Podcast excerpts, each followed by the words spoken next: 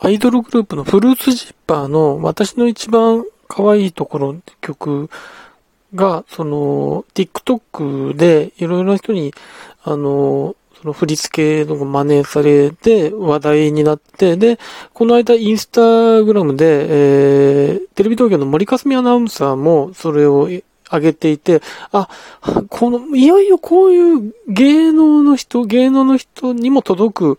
ものになってきたら、いよいよ本当にブレイク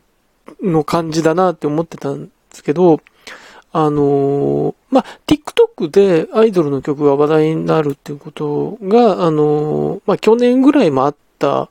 わけですけど、うん、例えばその、ときめき宣伝部の、うん、好きとか、その、青森ナイチンゲールとか、そういうものが話題になってしてましたけど、あ、あの曲と今回が違うのは、その、好きも、好きも、その、決してあのタイミングで生まれた新曲ではなかったし、青森ナイチンゲールに至ってもう、うん、あの時点で存在しないグループなわけで、その、まあ、TikTok で話題になるものっていうのは、なんか、いろいろなところで見つけてきて、本当に数十年前の曲、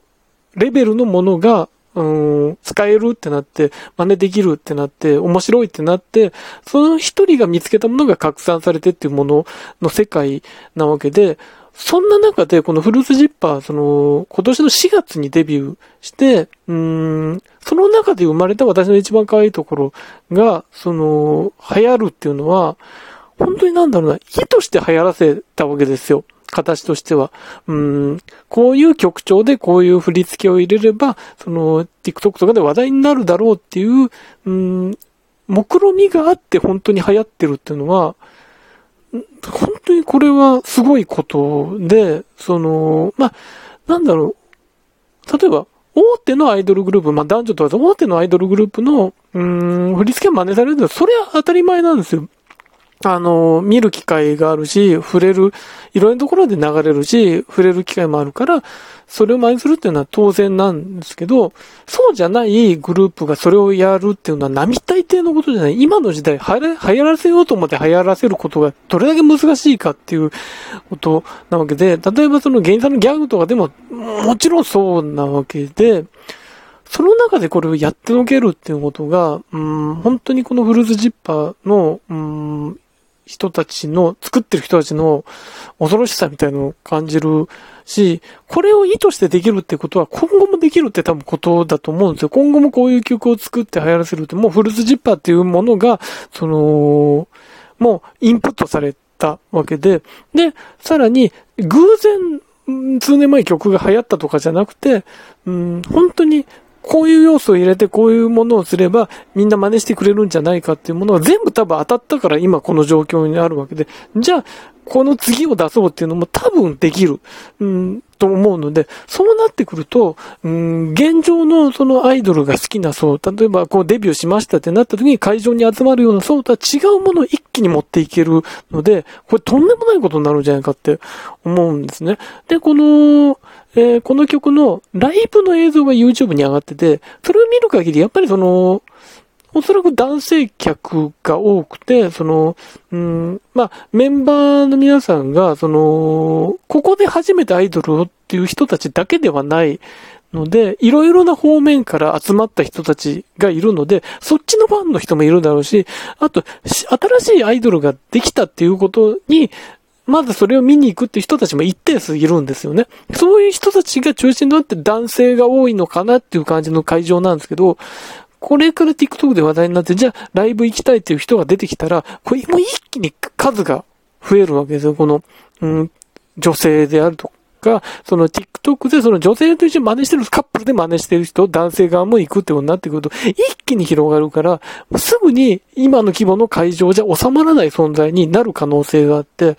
そうなってくると、TikTok で話題っていう、この一個の突破力で簡単に今地上波とか超える時代になってきてるので、なんか、あ、で、しかも、うん、なんだろうな、陳世さんみたいにもともと、その、なんだろうな、天才テレビくんとか、あの、E テレ方面で実績のある人もいるから、そっちで知ってる多分テレビの中の人もいるだろうし、そうなってくると、これい、これいろんなことが、で、しかも、そういうバラエティ力もあるわけじゃん。だから多分できるし、ポンと出てきた時話題になりましたっていうことで、いきなりテレビに放り込まれて戸惑う人ではないので、これは、これはすごいこと。今年の年末あたりとか、いろ、す、この、アイドルのデビューして、こう、登っていく、そういうなんか今までのプロセスとは違うものでいける可能性があるグループなんじゃないかなって思っていて、なんか、それはすごい楽しみなんですけど、で、このフルーツシッパーがどんな人で作られてるのか興味があって見てみたら、あの、まあ、遊びシステムなんです。よ、遊びシステムの中で、その、このグループ作ってるのは木村美沙さんで、その、もともと木村美沙さんもアイドルで結びズムだった人だし、で、歌唱を指導してるのは遠藤舞さん元アイドリングだし、で、振り付けをやってるのはがパスポだったら牧田さんだし、で、ワックから来た神谷崎さんだったり、っていう。で、この、も、そもそもこの楽曲を作ってるのが、その、まあ、フィロノスやったり、ユフィさんやったり、ね、ニジコンやったり、その、そのダスターダ方面もやったりっていう山本翔さんで、なんだろう、うん、この2010年代の、そのアイドルを当事者として駆け抜けてきた人たちが、これ作ってるなっていうのが分かって、ああ、そういうことかって思うんですよね。で、その、フルーツジッパー自体は一見すると、まあその記事とかで表されるときは王道アイドルって言われてるんですけど、この作ってる人たちが、果たして、その、なんだろうな、ストレートな王道をやってきた人たちかってそうじゃないわけじゃないですか。それぞれのキャリアが。山さんはいろんな曲作ってきたし、みたいな。で、それぞれのグループもいろんなことをやってきた。その2010年代のアイドル界でどう戦うかっていうことでいろんなことをやってきた人たちが集まってるし、その人たちが作る王道っていうのは多分、この今まで存在したいわゆる王道アイドルグループとは明らかに違うものが入ってると思うんですね。多分、その楽曲の中にも、えー、振り付けの中にも、衣装の中にも多分、その、パッとイメージする王道とは明らかに違う。もしかしたら僕らがまだ気づけないレベルでの、そういうものが含まれている。だから、その、今まで、その、いわゆるそういう新しくポンと出てきたアイドルに関心のない人が振り向いてるのは多分そういう要素があるんだと思うんですよ。だから、その、本当に大手のアイドルグループで王道のみを歩んできた人には作れないものがここにはいっぱい注ぎ込まれてる。で、だから、そういう、いろんな道を歩んできた人が、じゃあ、その本当に可愛いというものを中心にして王道に見えるものを作ろうってなった時に、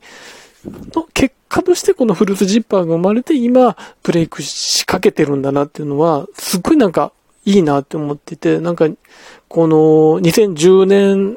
代以降のアイドルグループが結構この近年解散したりいろんな形が変わったりとかして、あの、あのブームっていうのは一体何だったのかって結局大手しか残らない状況になってきたじゃないかなっていう思いもあったんですけど、実はその歩みっていうのが、うーん、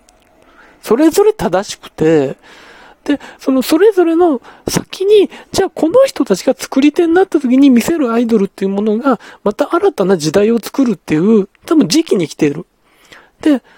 ある、その中の一つの集大成がフルーツジッパーなんだろうなっていう感じがするんですよ。だから、で、本当にそのブームを通ってきてないような世代に刺さってるっていうのは、多分、その時代のブームの時からアイドルを作ってる人には、そこ到達できないんだと思うんですよ。それはやっぱり昔ながらの作り方でアイドルってものを構えてしまうから、そうじゃなくて、その、それを通ったからできる、でも今の時代これだよねっていう提示ができる人たちなんだと思うんですよ。このフルーツジッパーに集まってる人たちが。さらに言えばこの遊びシステムっていう、こう人たちが、そのアイドルを作るっていうのも明らかにそういうものを狙ったんだと思うし、うん、で、集結させてるメンバーも明らかに正しいっていう中で、この、本当に4月にデビューして、本当に最速に近い形で世の中に届いてるっていうのが、すごくワクワクする出来事で、その、今本当になんだろうな、大手のアイドルしか世間に届いてないみたいな状況になってきて、それは、その、どんどんどんどん、その、あの、あの頃のアイドルブームに比べると、その、アイドルが、組数が増えてるようで、その視界に入るものが狭まってるように感じるこの中において、その、すごく期待できるし、こういうグループがガツンと世間に出たことで、またアイドルっていうものが新たな盛り上がりを見せるんじゃないかなっていうことを思っていて、だから、うん、これは、うん、狙ってブームを起こしてる以上、一過性ではないんだろうなって思うので、本当に